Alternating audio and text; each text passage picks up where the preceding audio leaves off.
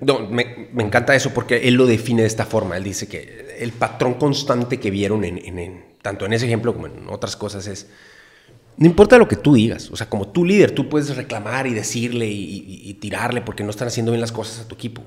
Eso no importa, güey. Lo que importa es lo que toleras. Eso es lo que es el patrón. O sea, eso es lo que marca el patrón de tu equipo. Lo que tú toleras. Por ejemplo, si tú...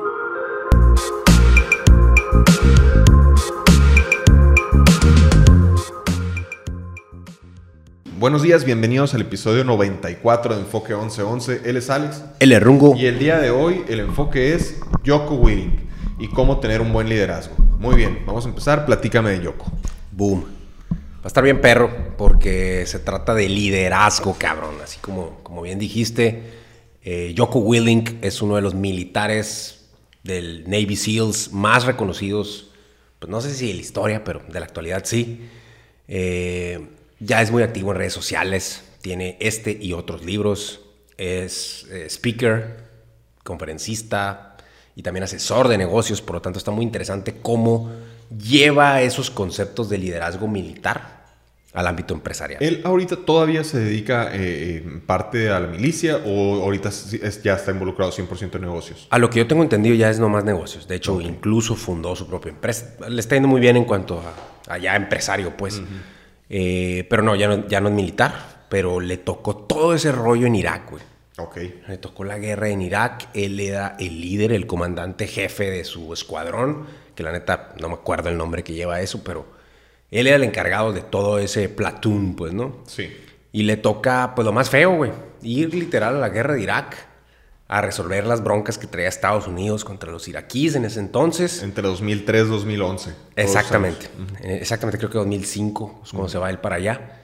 Y, y, pues bueno, vive diferentes cosas muy fuertes, muy heavy, muy difíciles, de lo más complicado que nos pudiéramos llegar a imaginar. Y cómo le hace para tener éxito, güey. O sea, cómo llevar, no, no más un éxito personal, sino un éxito eh, En conjunto. En conjunto. Sí, en equipo. Exactamente. Sí, que claro que es la clave de cualquier liderazgo, ¿no? El líder tiene que ser esa persona que es capaz de hacer que todos jalen para el mismo, para el mismo lado y que pues puedan cumplir los objetivos y dónde más puede ser algo tan crítico que en la milicia, ¿no? En un lugar que literalmente estás arriesgando tu vida en cualquier momento y pues una mala decisión puede ser, puede ser algo Fatal. muy, muy caro, fatal, Fatal. exactamente. Pues Bueno. sí, de, de eso se trata, güey. De eso se trata el libro. El, el vato, la neta, mis respetos, güey. Yo lo sigo en las redes sociales, los invito a que lo sigan. Joko Willink. Eh, ¿Cómo muy interesante todo lo que dice. ¿Cómo Yo- se escribe para esos que lo quieren seguir? J-O-C-K-O. Así, ahí lo van a encontrar. Willink. Perfecto. Entonces, eh, el vato, pues es una personalidad muy interesante. Es, es una persona muy ruda, muy intensa, güey, que dice las cosas como son, pero al mismo tiempo muy pensante. Entonces, su primer concepto del libro, del que está tratando de explicarnos cómo debería ser un buen líder, cómo tener buen liderazgo, se llama Extreme Ownership Ok. que pues así se llama el libro, así de importante es ese primer concepto. Se trata de que todo, absolutamente todo lo que está alrededor de un líder depende de él. Sí, extreme ownership, así como pasado a español, sería, sería algo como, como que es extremadamente, toma, hazte cargo, o haz- eh, en una extrema, es tu responsabilidad. Responsabilidad extrema, a lo mejor se puede... Mm, Lo más Simón, Simón, es lo más como- similar. Sí, No, pero sí, de hecho, es- empieza él siempre cada uno de los principios y los explica a través de una historia militar y luego lo lleva a lo que es en la vida empresarial. órale, está muy fregón. Y él, este de Extreme Ownership, platica que empieza diciendo que él estuvo en, en una de las guerras más fuertes ahí en Irak. Imagínate, güey. Y, y- y te lo plantea y te, y te describe el momento, güey. Y dice, imagínate, estábamos un polvadero, güey, en medio de una ciudad sin ninguna ley. La gente, pues, o sea, guerra, pues, todo el mundo disparando y así. Sí, donde ni siquiera sabes quién puede ser tu enemigo, ¿no? O sea, Exacto. un civil puede ser esa persona que está escondiéndose nomás, o puede ser el, El que te va a tirar una bomba, El pues. personaje más peligroso de la historia, pues. Totalmente. Y de hecho dice que todavía más, porque cuando ellos llegan a Irak, obviamente cuántos estadounidenses pueden haber llegado a Irak. Pues? Entonces, muchas de las personas que pelean a su lado son iraquíes buenos, por decirlo así, Sí, o de su bando. de su bando. Y entonces hay iraquíes en tus, en, tus, en tus fuerzas especiales. Entonces, para empezar, no trae tu entrenamiento. Aparte, se ven diferente. No traen tus mismos equipos. O sea, diferente tipo de cosas con las cuales ellos tienen que lidiar para, para en conjunto tener éxito en la misión, ¿no? Sí. Y, y pues están sus vidas en riesgo. Entonces, en ese momento, donde había, era de noche, donde todo estaba confuso, donde no se veía bien, donde todos estaban cansados, donde llevaban rato peleando, donde todo estaba complicado, así, imagínate el, panorama más complejo que te puedas imaginar. Dice que después de horas de estarse disparando contra unos vatos así, así de que bien, bien heavy, bien pesado, resulta que era un blue on blue. Sí. Eso significa que estaban peleando contra una fuerza amiga, o sea, contra otro equipo de ellos mismos. Pues. Sí, pero imagínate en el caos, en medio del polvo, la tierra, los balazos, o sea, no sabes quién está del otro lado de, eso que ni siquiera ves, pues. Y luego tu, tu equipo, pues tú, tú traes un grupo y tú eres encargado de a lo mejor de 10 personas, pero hay otra persona allá que tiene un grupo de 20 y otros allá de no sé cuántos, y otros snipers, y otros que llegaron en helicóptero, y otros que traen... Entonces, es, muy difícil poder coordinar eso, güey. Sí, cuál es tu friendly fire y dónde no. Exacto. Entonces, bueno, el punto es que este vato, Yoko, termina, ese equipo termina matando a una persona del equipo que era pues del mismo bando, pero, pero se estaban peleando contra ellos en ese momento, en la confusión. Y resulta que era un iraquí que falleció eh, en esa guerra amiga, en ese friendly fire. y, y, bueno, eso es algo que le dolió muchísimo. Llegan de regreso al, a la base, por decirlo así, y, llega pues totalmente conmovido y pues triste y totalmente sintiéndose como un fracaso por lo que había sucedido. Obviamente él no fue el que disparó, él no era el que mató a la otra persona ni nada. Habían pasado muchísimas cosas entre eso, pero lo más interesante de todo es cómo termina esta historia, porque Yoko va con cada uno de los integrantes de su equipo y le dice, ¿quién fue el responsable de esto? Y, por ejemplo, el, vato que era el encargado de... El sniper dice, fue mi culpa, porque yo jalé el gatillo. Dice el vato, no, no es tu culpa, porque te debimos haber dicho que ese vato era Friendly Fire. Y luego, entonces, si no es tu culpa, ¿quién, quién fue el que tiene la culpa? Y el vato que era el, líder, de, el que va primero que todos, que tiene un nombre, es el que va liderando al, al grupo, dijo, es mi culpa, porque yo debí haber dicho que era... Yo me debí haber dado cuenta que eran amigos. Ajá, que eran amigos. Y dice vato, no, no es tu culpa, porque debió haber pasado no sé qué y no sé qué tanto. Y luego dice otro vato, no, pues que yo, es mi culpa, güey. ¿Por qué? No, porque yo soy el encargado de no sé qué tanque y debió haber hecho X y Y cosas. No, pues que no es tu culpa. Porque... Y bueno, X, pasan todos los del, integrantes y todos están echando la culpa. Y al final dice, es mi culpa, dice el vato. No es culpa de ninguno de ustedes, es totalmente mi culpa. Como líder del... Y todos acá, que qué raro con este vato, pues, o sea, ¿por qué si, si tú no tienes nada que ver, pues realmente, o sea, tú estabas, ni siquiera estabas ahí físicamente en ese momento, pues. Y el vato, no, si es mi culpa y que sabe qué, y pues renuncio a ese cuenta. Entonces, eh, ¿por qué? Porque él era el encargado de, ese, de, ese, de que esa operación saliera bien. Pero esa decisión que él tomó de echarse la culpa, estuvo bien interesante porque vinieron unas personas desde Estados Unidos, güey, cuando se enteraron de lo que había pasado, a hablar con él. Obviamente lo más seguro que a correrlo, o no sé, pues a, pegar un regañadón, lo que sea. Y cuando llegan a hablar con él... O mínimo a, preguntarle qué fue lo que pasó? explícame de esta situación y, quién fue el responsable. Exacto. ¿Quién fue? Exactamente, eso es lo que querían. Y de hecho, él hizo la junta antes para ver quién era el responsable porque le estaban pidiendo precisamente eso, que él llegara con el reporte de quién había sido el responsable. Y él cuando llega a la junta dice el responsable soy yo y renuncio. O sea, no hay, o sea, yo fallé, ya no quiero estar aquí porque fallé. Eh, era totalmente mi responsabilidad. Me duele muchísimo. Y, no renuncio por, porque, pues, ajá, estoy bien. No, no, no. Renuncio porque sé que la regué y aquí está mi. Sí, porque hice mal trabajo. Hice un mal trabajo, aquí está, y pues mala mía, ¿no? Pero por haber sido él capaz de dar la cara de esa forma y de adjudicarse la responsabilidad que obviamente ni siquiera le tocaba se ganó el respeto de todos esos eh, líderes que iban hasta allá. De hecho, dice que se quedaron acá. no, no, no, aguanta, güey. Pues si lo que queremos es alguien como tú que tiene la capacidad de decir, fue mi culpa, lo que hicimos mal es esto. Entonces, ¿qué fue lo que hicimos mal? No, pues que hicimos mal esto, esto, esto, porque, porque cuando esto, eh, lo explica ahí perfectamente qué es lo que había salido mal en la misión. Pero está interesantísimo cuando una persona se enfrenta, que está tan preparada, se enfrenta con que alguien de su equipo cometió un error y él dice, mala mía. Si alguien tiene que caer, soy yo. Pues. Entonces, eh, ¿eso qué le dice a todos los de su equipo? Eso cómo empodera la misión, eso cómo los prepara, eso... Sí, los hace sentir cómodo, sentirse cómodos a la hora de tomar decisiones, pues. Saben que, o sea, si yo creo que esto que tengo que hacer es porque estoy preparado por mi líder y mi líder se va a hacer cargo si la riego. Digo, obviamente tratando de hacer las cosas bien, ¿no? Aparte, ¿qué te dice a ti como, vamos a suponer, si tú eres los líderes de Estados Unidos que llegaron? Tú quieres un líder así. Sí. Un líder que se hace responsable, que no dijo, ah, es que fue el conserje que no limpió bien. ¿Sabes? O sea, no, fue mi culpa, güey. Yo no le expliqué al conserje cómo limpiar bien, cabrón. Fue mi responsabilidad. O sea, eso es totalmente diferente. Entonces, ese es el primer principio. De hecho, se llama libro porque eso engloba pues, muchísimo de lo que vamos a tocar aquí. Este mundo no es de víctimas, y así lo platica él. La gente que todo el tiempo se está victimizando y, y es culpa de alguien más siempre, pues no puede estar en una posición de liderazgo. Una posición de liderazgo es para una persona que se hace responsable más de todo, de cosas que parecía que no son su responsabilidad. No me toca, ah, ¿cómo no? Sí, te toca. O sea, algo hiciste mal, no lo explicaste de la forma correcta, no, no sé. No le dijiste a esa persona que iba a haber hecho eso. Lo que tú Y quieras. si lo ves de cierta manera, pues es, es, él es a lo mejor adjudicarte un poquito más de lo que te toca, pero sí tiene algo de razón. Pues yo como líder, en fin de cuentas, como dijiste ahorita lo del conserje, que, se me, que me parece que tienes mucho, mucha razón, es, bueno, ok, eh, la oficina es mía, vamos a decir. Entonces, si llega y va a haber una junta aquí en esta sala y no está limpia o no está lista o la está ocupando alguien más, pues bueno, pues de quién es la responsabilidad. A lo mejor es de esas personas del que estaba encargado de, de- de- de- la la logística de todo, de la limpieza o de lo que sea.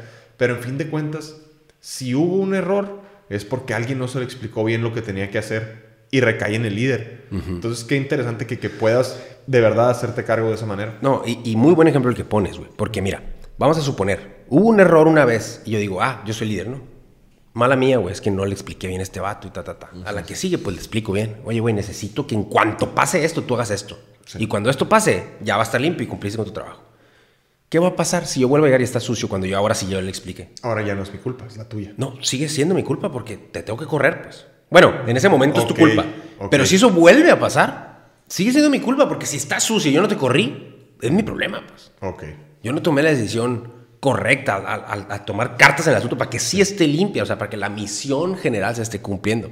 Entonces, sigue siendo una responsabilidad tuya del líder Órale. que eso esté sucio, pues. Sí, está Entonces, está, está muy bueno, la neta. Sí. Y si tú le estás dando el poder o la responsabilidad a alguien que no es capaz de hacerse responsable de eso, Pues, ¿qué está haciendo ahí, güey? ¿qué estás haciendo tú?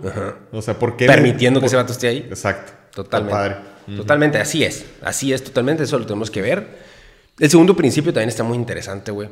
Eh, ya yéndonos un poquito más allá del extreme ownership. Es no hay malos equipos, hay malos líderes. Ok. Ese es el principio. Yo creo que lo dice mucho el, el nombre como tal. Sí. Pero te voy a platicar una historia que viene ahí, que yo creo que queda muy, muy claro. Que resulta que como parte del entrenamiento que toman los Navy SEALs, hay una semana que es la más pesada de todas, que se llama Hell Week. Que ahí tratan de romperlos a todos, para que renuncien y se salgan antes de ser militares. Es un filtro, por decirlo así. Y en ese filtro, pues se trata de sufrir, güey. Entonces hacen equipos que se llaman bot crew o son crews, ¿no? Equipos. Y esos crews, pues tienen un líder, un capitán cada uno, y son varios. Y todo el tiempo compiten. Y Son equipos de seis personas, de ocho Ajá, personas. de seis personas. Ok. Y esos equipos compiten en todo. Que, ah, tienes que nadar y llegar a tal isla y regresarte, y el que llegue primero, y el, el- luego con una balsa, y luego tienes que correr con la balsa quién sabe cuántos kilómetros, meterte al mar, llegar a la isla, agarrar no sé qué, bucear y... físicos en equipo. Ajá, pero muy fuertes, es más mental que físico todo, ¿no? De, lo fuerte que es, porque Sí, es en el frío, sin camisa, o sea, es, es todo así bien, Sí. bien, Es- bien, bien difícil. Pero bueno, resulta que siempre, siempre, siempre ganaba el equipo 2. El Bot Crew 2 ganaba todas las competencias. Ok. Y siempre ganaba. Y siempre perdía el Bot Crew 6. Siempre ganaba el último. Y bueno, ahí te explico un poquito las características de cada uno de los equipos y de los líderes y lo que tú Y quieras. lo más fácil es decir, no, pues qué madres, ves las seis personas que están, y los seis están muy fuertes, y los seis son muy rápidos, y los seis son muy inteligentes. Y a lo mejor, pues a lo que te dice esto es que el líder tiene mucho más que ver. Sí, porque todos es random, güey. O sea, los agarran de que este es un equipo. este Y aparte estás hablando de, de- de- eh, los equipos no los hacen, ah, los que quieren entrar. No, no, es gente que ya. Sí, todos son buenísimos, todos son cinco estrellas. Pues. Ajá, todos son super militares. pues. Sí. Entonces ahí es donde entra este concepto de liderazgo y la importancia que tiene. Y a mí me encantó, güey, porque, puta, güey, qué diferente es un equipo con un líder distinto, güey. Estos vatos, el Bot Crew 2, que, que dura una semana esta prueba, ¿no? En, en la prueba, en el día número 5, pues iba arrasando. Siempre ganaban y por un chorro primero. Y al equipo que perdía siempre le ponían tipo torturas, ¿no? O sea, tipo Castigo. castigos, ándale, exactamente. De que, ah, tú tienes que correr otros 10 kilómetros y te regresas porque Hoy perdiste. no, no, no puedes dormir en, O en no cama, comes. en el piso. Exacto. Hoy no te toca comida y la más así. Entonces, bueno, el punto es que eh, cuando se dieron cuenta de esto, los líderes de los Navy SEALs que estaban haciendo este programa agarran y dicen, güey, ¿y si cambiamos al 2 por el 6? Al, Al líder, líder. al líder del Bot Crew 2 lo mandamos al 6 y al líder del Bot Crew 6 lo mandamos al 2. A ver qué pasa, güey. Hicieron eso, cabrón. Y durante los dos siguientes días se, repi- se repitió constantemente el siguiente patrón. güey. Siempre quedaba en primer lugar ahora el Bot Crew 6 y en segundo lugar el Bot Crew 2. Órale. A la madre. O sea, el puro líder, que ya entre puros líderes, cinco estrellas, entre puro equipo muy, muy bueno, el 6 lo llevó a ser el, el- el mejor y el del 2, pues ya confiaban en ellos, ya sabían que podían, esperaban ganar y mantuvieron, Sí, aunque el líder no fuera bueno, pero de todos modos abajo del 6. Ajá. O sea, qué interesante. ahí es donde, híjole, no, es que está interesantísimo. Porque, ¿qué quiere decir, güey? Que el líder que estaba en el equipo 6 primero y luego lo cambiaron al 2, o sea, el, el del peor equipo, pues no sabía motivar a los demás. A lo mejor les echaba la culpa, a lo mejor les gritaba que pues no sirven para nada, a lo mejor esperaba que ellos valieran madre y él actuaba solo, a lo mejor no. Vete a saber exactamente qué es lo que estaba haciendo, pero no estaba haciendo que el equipo Sí, rindiera no a su lograba, máximo. exacto. No lograba hacer que el equipo sacara lo que podía sacar. Y el otro compa logró ganar siempre, siempre esperaba ganar, siempre hacía que todos los demás actuaran en su mejor faceta. Que todos esperaran ganar. Entonces lo cambian de equipo y ahora hace lo mismo con el otro equipo cuando los otros vatos, como tú bien dijiste, también son cinco estrellas. Entonces, ¿cuál es la diferencia entre puros cinco estrellas? La mentalidad, güey, el chip, el liderazgo, las ganas. Ya no es el físico. Y aparte es como entras, ¿no? Es muy diferente cuando tú entras, bueno, pues vamos a darle a ver qué sale. A cuando entras y vas por todo, ¿no? Es el- la actitud, lo hemos visto en muchos casos, pero la actitud es, es todo. Y si entras con una actitud ganadora, pues, pues tienes muchas más probabilidades de hacer un buen trabajo. Y de hecho, El ellos, líder. no, me, me encanta eso porque él lo define de esta forma. Él dice que el patrón constante que vieron en, en- en- tanto en ese ejemplo como en otras cosas es, no importa lo que tú digas, o sea, como tu líder, tú puedes reclamar y decirle y, y- y tirarle porque no están haciendo bien las cosas a tu equipo. Eso no importa, güey. Lo que importa es lo que toleras. Eso es lo que el patrón. O sea, eso es lo que marca el patrón de tu equipo. Lo que tú toleras. Por ejemplo, si tú, vamos a volver con el ejemplo de la limpieza, el equipo de limpieza que no me limpió bien la oficina. Y yo voy y le digo, porque al principio era mi responsabilidad, no te lo comuniqué correctamente.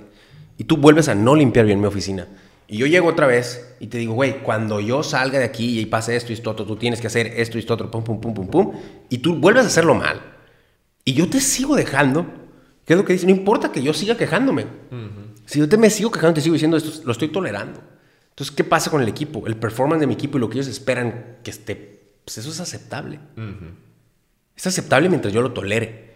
Pero, cuando yo dejo de tolerarlo, eso es lo que es- marca el patrón. Y en los negocios qué difícil, ¿no? Porque muchas veces, pues digo, es un ambiente competido, es difícil, puedes ser una persona que, que parece que cumple con muchas cosas, pero, pero a lo mejor cumple con, no cumple con otras muy importantes y, y a veces dejar ir a alguien por, por cosas que no, no van puede sonar muy caro y a la hora de la hora pues hace que todo el equipo se vuelva más eficiente. Está, está, Es, Es es difícil. complejo, es complejo, es difícil, pero es algo, pues demasiado interesante me pareció a mí, güey. O sea, ¿cómo puede ser de verdad que una persona haga tanta diferencia como la del ejemplo que platicamos ahorita? Y eso pasa en totalmente en todos los negocios, en todas las facetas. Hay que saberlo utilizar a nuestro favor, pues. O sea, hay que ser mejores líderes, hay que tener ese extreme ownership, hay que tratar todo el tiempo de empoderar a nuestros equipos, hay que ver qué es lo que estamos tolerando como equipo. O sea, tú ponte a pensar, por ejemplo, en este podcast, ¿qué toleramos? Así, ¿qué toleramos? Si nosotros estamos tolerando hacer las cosas mal, pues las cosas van a seguir saliendo mal. Si no lo toleramos, no, cabrón. Así, o sea, eso, eso lo marcas tú. Tú marcas las pautas de lo que va a salir bien y lo que va a salir mal, con lo que toleras, no con lo que dices. Porque nos podemos quejar todo el día, pues, pero eso no va a cambiar. Entonces, bueno, es- está, está muy padre. La, En resumen, si, si tú estás en una posición de liderazgo, pues es tu absoluta responsabilidad que todo salga como quieres que salga. Así es, así es. Y si esa responsabilidad realmente recae en otra persona, es tu responsabilidad que esa persona cumpla con su responsabilidad. Así. Sí. Bueno, el siguiente principio se llama en inglés believe, Cree. que es como, ¿cree? Ajá, es, es tener la, La fe. la fe de que las cosas van a suceder. Y él lo platica porque dice que, pues híjole, militarmente obviamente todo es más complejo. Y, y dice que a veces se hace cuenta que llegaban y les decían, oye, no, pues que tienen la misión de ir a atacar el centro de Ramadi, que era una de las ciudades más peligrosas del mundo en Irak. Y tienen que ir y ejecutar a no sé quién y agarrar a, no me acuerdo en ese momento, todo inventar, pero Bin Laden acá, los tienen que sacar de ahí y llevárselo. pa- o sea, algo así bien complejo, pues lo más difícil que hay. Y ellos, pues voltean y todos, imagínate los soldados más chingones del mundo, güey, entrenados para eso. Pues eso lo veían con alegría, ¿no? Con ganas de que, pff, encendidos, motivados, con ganas de que, puta, vamos a agarrar a ese cabrón, vamos a hacer lo que tengamos que hacer para cumplir con la misión. Y en eso les dicen, pero no pueden pegar, pisar un pie afuera sin llevar a los iraquíes con ustedes. A los, a los iraquíes buenos, ¿no? A los policías y militares de allá. Y estos vatos de que, ¿qué, cabrón? ¿Cómo me pisa a mí que vaya y me pare en la boca del lobo? Aparte, agarrando a un cordero, haz de cuenta, pues, ¿no? O sea, obviamente esos vatos no tenían la preparación militar que ellos tenían, Sí. ni el armamento, como bien dijimos ahorita. Aparte se parecen, aparte no confío en ellos, aparte... Eso, eso creo que es lo más interesante, la confianza. O sea, ¿cómo voy a cargar a este vato que a lo mejor es el que me va a traicionar? O sea, está... Y ni habla mi el idioma, pues ni me comunico. O sea, to- todo, estaba bien complejo, pues. Entonces, cuando esa orden llega, todas las tropas militares encargadas de ejecutar esa misión voltean y dijeron, ni de pedo, güey. No quiero. O sea, no, no quiero hacer eso, pues. No creo que pueda. Entonces, hubo una serie de discusiones, de dis- disconfort. No creo que pueda. O sea, todo el mundo pensaba, no va a ser exitosa esa misión. Así. No se puede. Entonces, ¿qué es lo que sucede y qué es lo que nos platica aquí? Es que él personalmente tampoco creía que se podía. Entonces, ¿cómo si Yoko, que era el líder, viendo eso y decía, "Eh, esta madre es imposible, la comunico para allá y les digo que es posible? ¿Cómo? No se puede, pues yo también no creo que es posible. Entonces, lo que hizo fue ir con los líderes. Imagínate que tu líder te diga, pues, a ver, ¿no? ¿Qué onda? Le, cal- le calamos en algo que... te- que- Tu vida está en juego. Claro, güey. Tu familia y todo. Sí, no. Sí, no, no. pues. Entonces, en ese momento lo que él hizo, antes de ir a comunicarle a los demás lo que se tenía que hacer, porque él tampoco creía en la misión, va con sus líderes y les diga, y les dice, ¿por qué, güey? Y los vatos, ¿cómo que por qué? Pues porque tenemos que hacerlo así, así. Y el vato, a ver, pero ¿por qué, güey? O sea, ¿por qué quieres que yo lleve a esas personas si me va a ser más complicado, si no nos entendemos, si se va, si una misión tiene mil factores, imagínate, habrá más, si mil cosas, les expone todo y luego les dice, ¿por qué quieres que los lleve? Si todos estos puntos rojos, tú también los estás viendo. Y agarran a los vatos, los líderes, y le dicen, ah, es que pasa lo siguiente, dice, ¿qué pasa si nosotros ahorita resolvemos Irak? ¿Qué pasa si lo resolvemos? Va, hacemos todo lo que tenemos que hacer, lo resolvemos. Nosotros no vamos a quedar a vivir aquí, güey.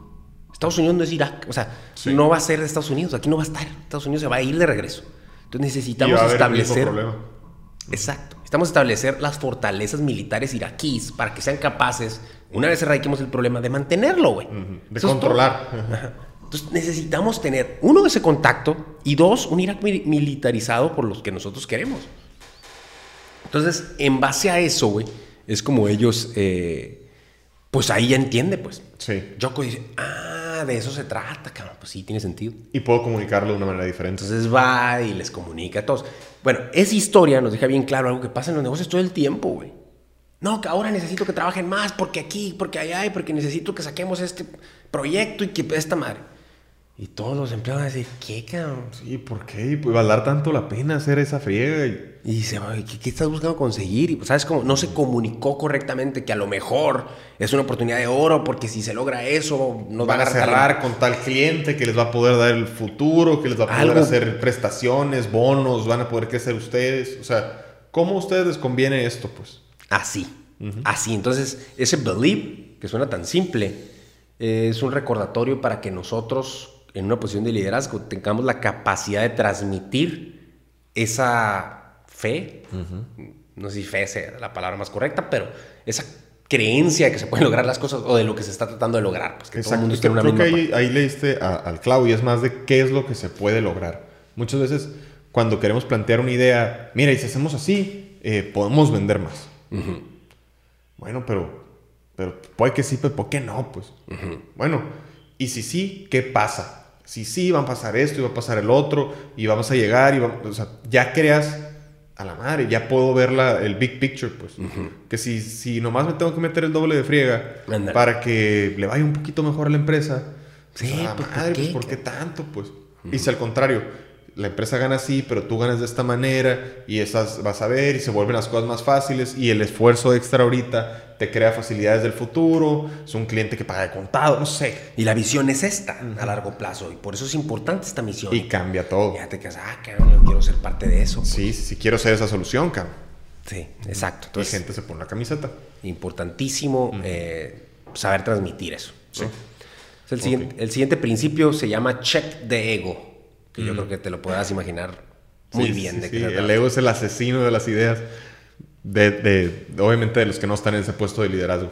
Totalmente, güey. O sea, el ego es uno de los principales eh, enfermedades de- del mundo laboral, güey. Yo creo que todo el mundo tenemos ego.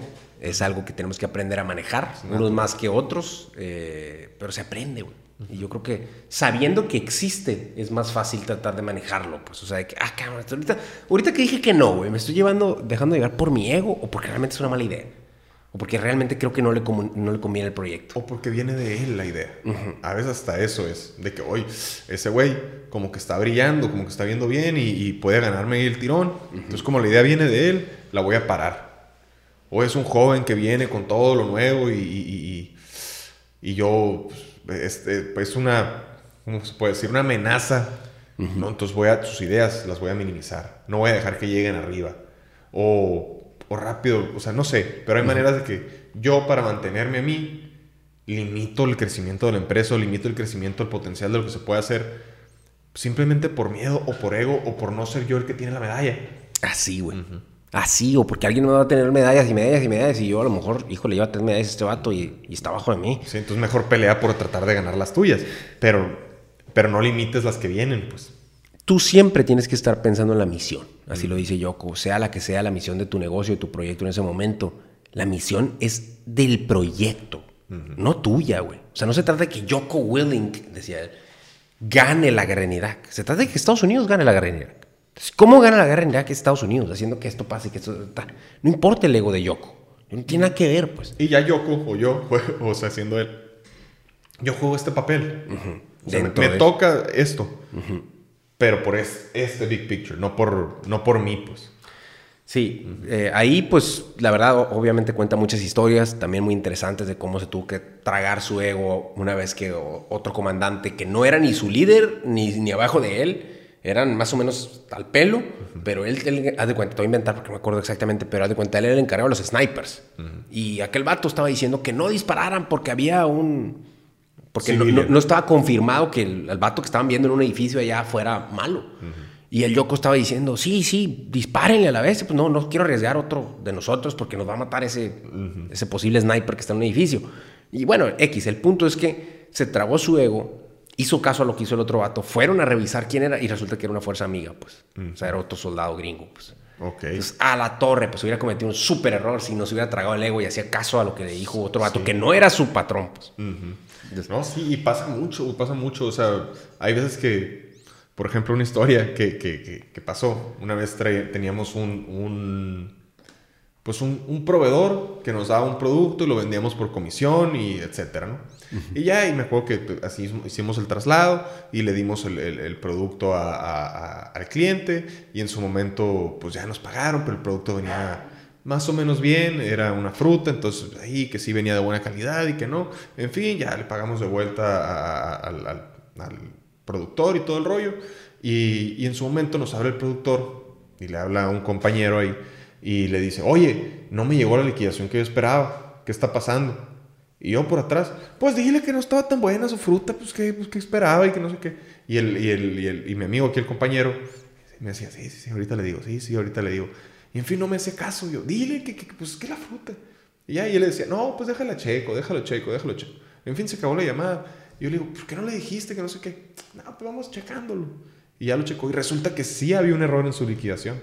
Mm. Y yo, yo le hubiera dicho, no, que tu fruto yo hubiera quedado bien mal, porque al final de cuentas el error lo teníamos nosotros. y, y ya lo checó y se resolvió y pues lo bueno que no me hizo caso el amigo este, pero en fin, pues salieron bien las cosas porque pues tuvimos la, o tuvo la decencia de, a ver, Check de ego. Sí, check de ego. No, no. Espérate, tú, Sí, yo, yo también me puedo equivocar. Deja, deja checo mis números para atrás a ver si no hay algo, un error. Y había un cargo que no le tocaba y pues ya.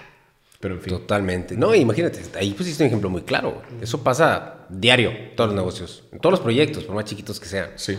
Entonces, todo el mundo tenemos que tener la capacidad de check our own ego. Sí. O sea, así. O sea, revisarnos a nosotros. Estoy de- ahorita me estoy- me estoy dejando guiar por eso o no. Sí. O sea, oye, si yo hice muy bien mi trabajo, ¿por qué me va a decir este?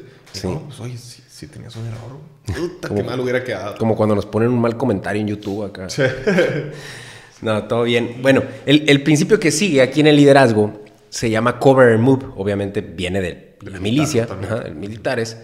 Y se los voy a platicar rapidito para no platicar toda la historia, pero en breve significa que cuando están en una misión militar muy compleja, un grupo pequeño de, vamos a decir, ocho militares, donde uno es, es más bueno para ser sniper, el otro es el encargado de liderazgo, el otro es más... el- bueno, tienen ahí diferentes roles. roles. Pero todos van, son cuatro y cuatro. Entonces, cuando uno cubre, el otro se mueve. O sea, es de esos cuatro. Sí. Entonces, unos están cubriendo a estos y estos se mueven y llegan para acá, al- avanzan Sí, sí. y, Y, luego- ahora estos cubren para que los alcancen. Exactamente. Ya. Así funciona. Entonces, y así van avanzando. Y dice que ese concepto lo, lo- lo tenemos que aplicar en los negocios. Cover and move. Es, es tan simple, pero al mismo tiempo tan importante. Pero ¿cómo se en los negocios? Como que lo entiendo muy, muy fácil en lo militar, pero no, no negocios. Pues hace cuenta, la dirección tiene que estar haciendo cosas mientras toda la, la, la- la labor de hacer que eso suceda está jalando y al mismo tiempo eh, al revés, pues. O sea, estos datos tienen que estar haciendo ciertas cosas mientras estos están haciendo ciertas cosas para que la misión en general llegue a su... a- e- eso es a lo que se refieren, no es exactamente igual, pero significa cover and move. Unos tienen que cubrir a los otros y seguir tomando acción para que todo llegue a un mismo resultado. Pero ese cover and move no funciona si no hay confianza. No funciona si no están en la misma página. No funciona si no saben todos hacia dónde va el otro. Tienes que saber hacia dónde va para poderte cubrir. Sí, siento que a veces es... es- hay, hay partes que a veces va a estar muy compleja la parte, no sé, eh, vamos a decir, eh, cobranza. Cobranza anda muy complejo, que esto y que el otro. Y a lo mejor alguien que no es de cobranza, pues le tiene que entrar un poquito. O sea, oye, pues me vamos viendo. E- Era mi cliente, entonces yo voy y levanto el teléfono. Oye, estoy viendo aquí, esto y el otro, o mi proveedor, lo que tú quieras. En fin, a veces unos tienen que ayudar a, a- a donde se está atorando la carreta, aunque no sea tu responsabilidad totalmente. Y a lo mejor después, oye, ando batallando con conseguir clientes y hay un vato de cobranza que ni le interesan los clientes, pero tiene un amigo que puede ser y que, oye, ahí le pasas. Entonces, si sí estás dispuesto a que, pues, bueno, tú también y, ayudarse entre, entre las diferentes ramas de la organización. Pues es similar, güey. Es- eso que estás platicando es muy similar, pero en pocas palabras llega a lo mismo. Sí, que, que es, es lo que es. que es, esta es la misión y hay que, hay que llegar allá, pues. O sea, yo tengo que saber exactamente qué está pasando con todas las áreas de este proyecto para tratar de que todos en conjunto lleguemos para allá. Sí, y no, y no ser el típico de que no, no, espérate, eso no, a, mí no, a mí no me toca. A veces me toca cubrir y a veces me toca hago- moverme. pues. Exacto. O sea, sí. pues. Y a veces me toca que me cubran también. Exacto. Bueno, el- el que sigue sería, el principio se llama simple, que es eso, haz todo más simple.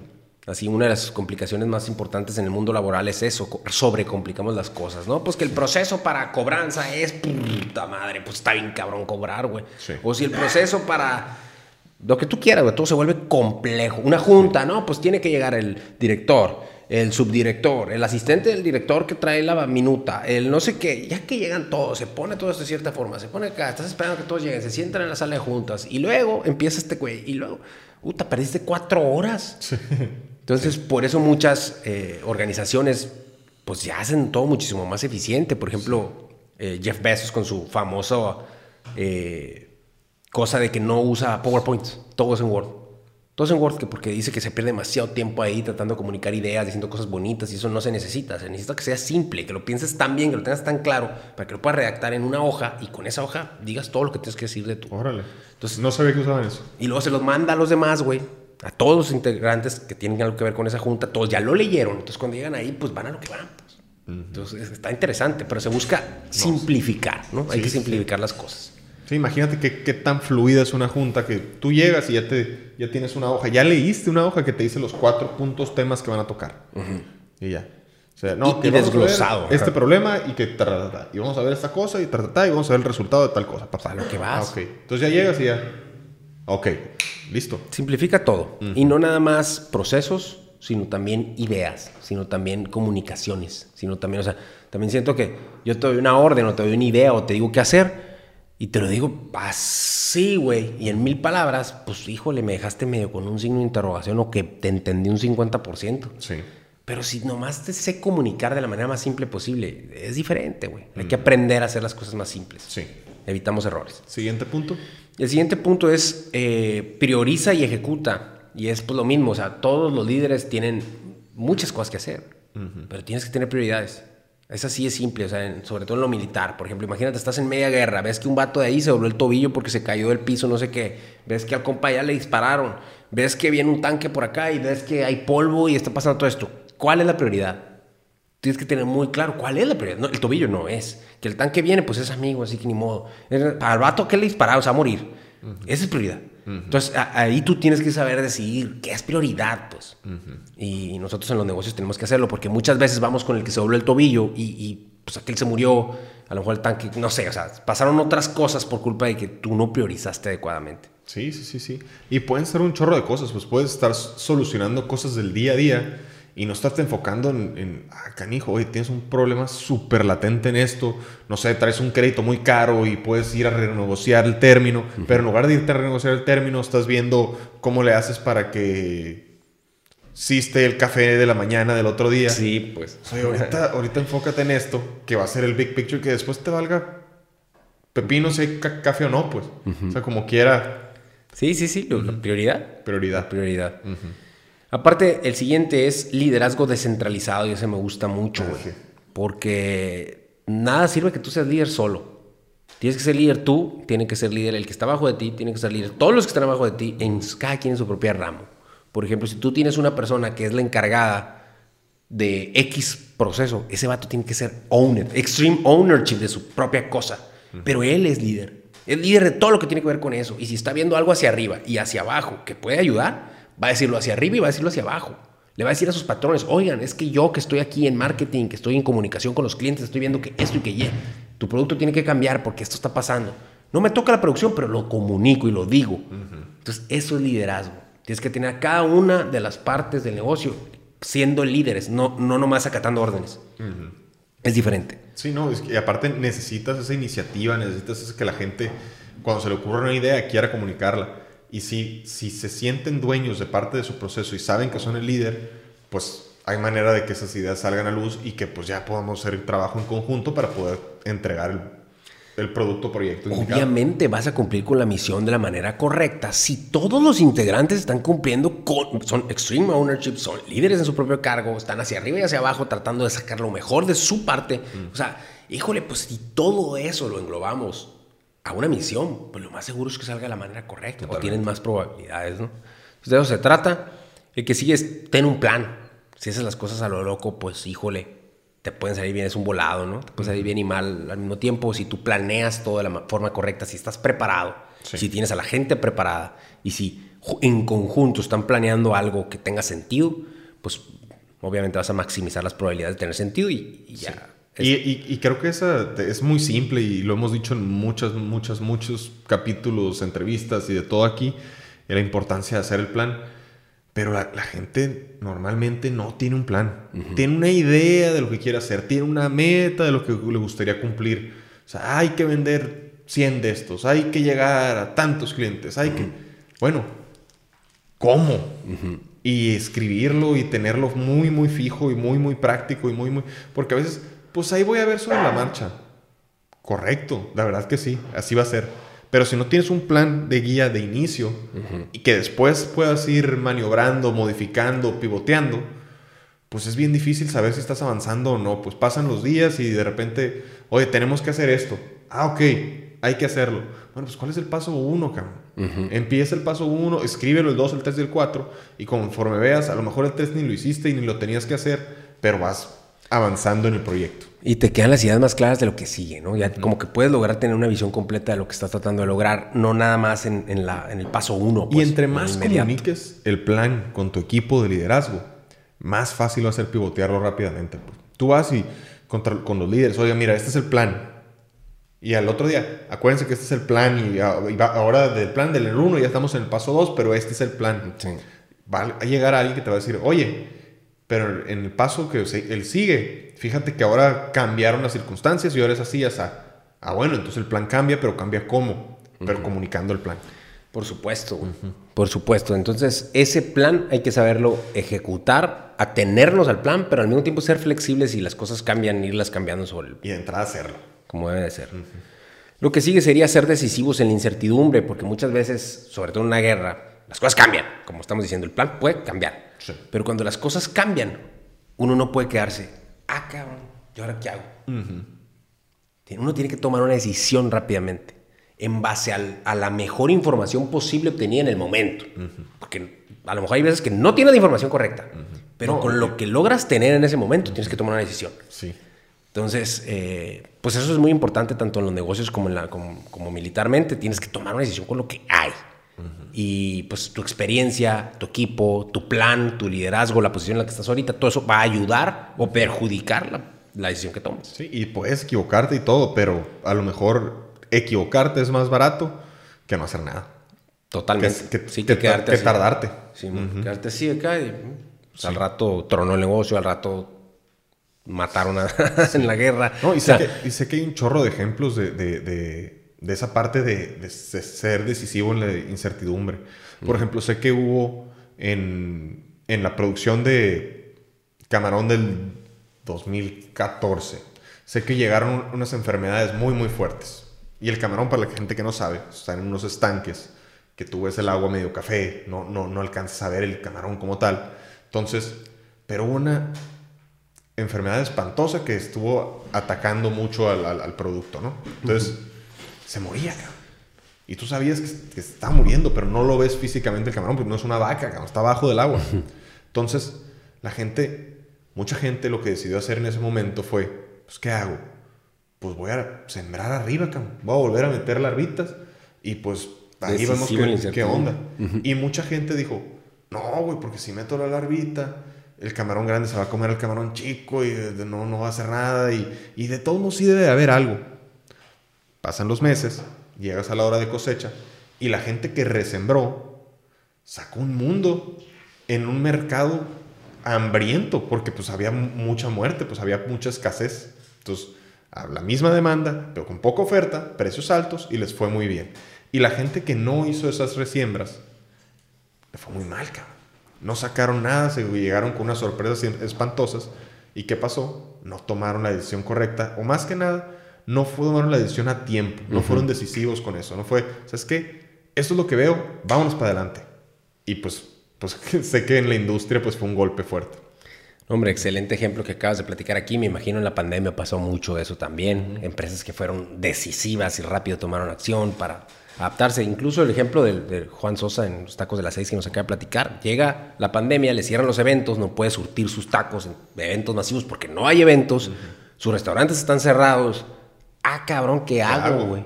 Entonces luego, luego va y pone su, su mismo food truck, que ya no servía para los eventos porque estaban cerrados y no había eventos, en una esquina con mucho flujo para que pasaran a domicilio. Éxito. Y aquí está en la California y Tetabeate. O sea, de ahí salió ese, ese, ese sucursal. Entonces, qué interesante, pues, ser decisivo en la incertidumbre, ¿no? Ese restaurante tuvo, ahora pues. eso, eso no existía. Y ahora, el último punto de, de, aquí de los liderazgos que nos platica Joko Willink es discipline equals freedom, que pues significa si tú tienes la disciplina de hacer siempre las cosas de cierta forma, tienes muchas libertades.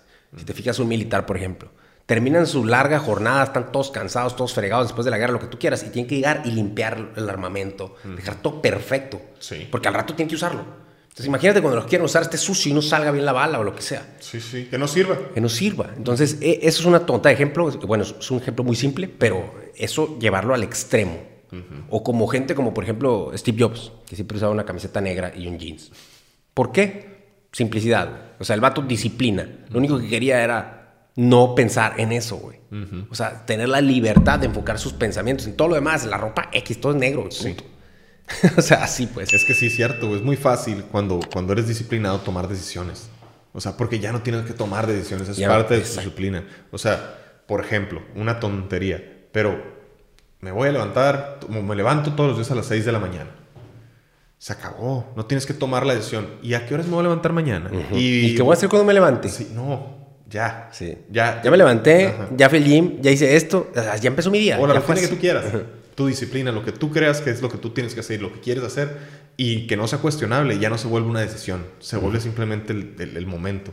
Sí. Y ya ocupas tus decisiones en otro tipo de cosas. También, por ejemplo, en el podcast. O sea, nosotros, ah, vamos a, a grabar. Es muy diferente el vamos a grabar y hay que poner todo quién sabe cómo y hacer las cosas quién sabe cómo. A saber, ah, mira, si cuando empiezas a grabar, primero que nada, acomodas el escritorio, luego la mesa, luego te traes el, los micrófonos, los pones, luego van esto. O sea, si tú tienes un proceso de cómo se hacen las cosas, es más fácil que salga bien, que no cometes errores. Ya, no, piensas. Ajá, de repente ya está todo puesto, ya grabas, ya estás enfocado en grabar. O sea, ya. El enfoque se vuelve otro. Exactamente. Entonces, ese sería el último principio. Hay que utilizar todo lo que nos dice aquí Yoko Willing para ser mejores líderes en nuestra vida, en nuestros negocios, en nuestra familia, en todo en general. Así es, así es. Entonces, los puntos son: no hay malos eh, equipos, sino malos líderes. Eh, hay que creer, tener confianza y fe. Eh, hay que checar el ego de todos los involucrados. cúbrete y muévete. Simplifica. prioriza y ejecuta eh, el liderazgo descentralizado, que también hablamos, planificar, que es un punto súper importante, ser decisivo en la incertidumbre, si no sabes, toma decisiones. Y por último, la disciplina es igual a freedom, a la libertad. Así es. Muy bien, pues con eso cerramos el capítulo de hoy. Los invitamos a seguirnos en redes sociales. Si les interesa patrocinar alguno de nuestros capítulos, comuníquense con nosotros. Vamos a estar muy agradecidos y vamos a poder llegar a más público y vamos a poder invitar a mejores entrevistados y lograr lo que la comunidad que queremos lograr. Los invitamos a unirse al canal, es algo nuevo que estamos implementando aquí en YouTube. Suscríbanse al canal, con eso nos ayudan muchísimo. Y compartan y vean más capítulos de Enfoque 1111. Saludos.